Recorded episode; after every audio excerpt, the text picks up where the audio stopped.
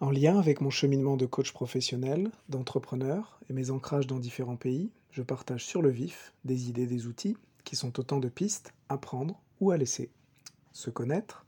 comprendre nos relations aux autres, expérimenter des nouvelles perspectives sur le monde dans une optique de performance et de bien-être. Les conversations sont le berceau de l'action. C'est une citation que j'ai entendue ce matin qui m'avait déjà traversé, euh, traversé l'oreille, en tout cas qui euh, pour laquelle je m'étais arrêté. Je m'étais dit que c'était assez juste. En tout cas, moi, ça me touche pas mal personnellement. Parce que je trouve effectivement que les, les conversations peuvent réellement être le lit, euh, le lit, le terreau fertile pour l'action, et je, je, le pense assez profondément. D'une part, alors en tant que coach, c'est des choses qu'on voit, que je vois tous les jours, ou quand on clarifie un chemin, ou quand on, quand on découvre un nouveau chemin ou qu'on clarifie, ou, et on peut utiliser de nombreuses métaphores, euh, d'un seul coup l'action peut se faire euh, plus rapide, euh, plus, plus, plus durable et plus, plus évidente. Mais hum, donc il y, y, a ces aspects-là, mais il y a aussi, je le vois aussi comme un mode d'apprentissage par la conversation, par l'échange. Je, moi, c'est un mode d'apprentissage privilégié. Je trouve que par rapport à la lecture d'un livre,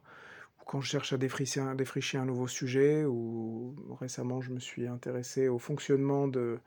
l'industrie forestière, au lieu de regarder plein de choses en ligne, enfin, ce qu'on peut faire aussi en parallèle, parler à une personne bien informée permet d'aller beaucoup plus vite et d'être beaucoup plus interactif, c'est aussi beaucoup plus agréable tout simplement. Et donc je voulais proposer une piste sur euh, un peu une des clés pour moi qui fait que les conversations ont pris une importance très importante et un peu un outil. Donc cet outil, c'est la curiosité. Euh, ça peut sonner un peu comme un, comme un, poncif, mais hum, je trouve, je vais expliquer pourquoi ce que je mets derrière la curiosité dans, dans, le cadre des conversations. Un, c'est l'idée d'une... Euh, moi, je me connecte beaucoup à ça, à cette curiosité insatiable. Alors d'une part, ça me permet de, de, suspendre un peu le moment où je me mets à parler, où mon ego me dit euh, j'ai envie aussi de compléter. Donc vraiment, euh, cette idée de, en mettant en mode curiosité, quand je discute avec quelqu'un, d'être vraiment dans, l'écoute. Euh, et souvent, je me dis, voilà, poser une question de plus avant de donner mon avis ou avant de relancer. Et, et d'autant que c'est une chose que j'évoquais dans une des pistes, sur, euh, avec cette technique du temps pour penser, ce qu'on peut aussi émuler et faire avec des personnes qu'on connaît, euh, on peut le faire à deux et s'écouter euh, en écoute active l'un après l'autre. C'est cette idée de quand on laisse quelqu'un dérouler sa pensée sans interruption, c'est assez puissant si on reste assez ouvert. Donc ça se prête pas forcément dans, dans tous les cadres, mais globalement c'est quelque chose qu'on peut voir arriver. Donc laisser une personne dérouler son argumentaire, euh, en fait vous lui rendez aussi service d'ailleurs, et donc vous euh, en permettant de clarifier peut-être certains sujets, et vous serez aussi une, une agréable compagnie.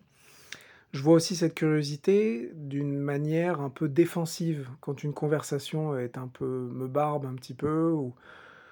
parce que ça arrive, oui. Alors pas dans pas dans le coaching parce qu'on se met déjà dans un mode très très actif euh, d'échange et, finalement je, je, m'ennuie jamais, mais mais peut-être dans voilà des conversations professionnelles annexes euh, où euh, le courant passe moins,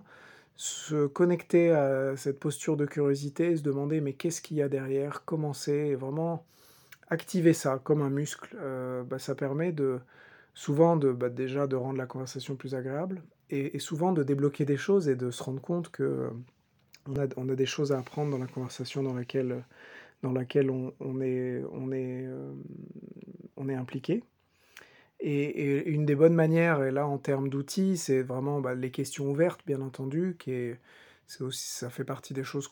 qui, qui, sont évoquées, mais réellement cette idée de, de, plutôt de parler du quoi, de qu'est-ce que tu fais,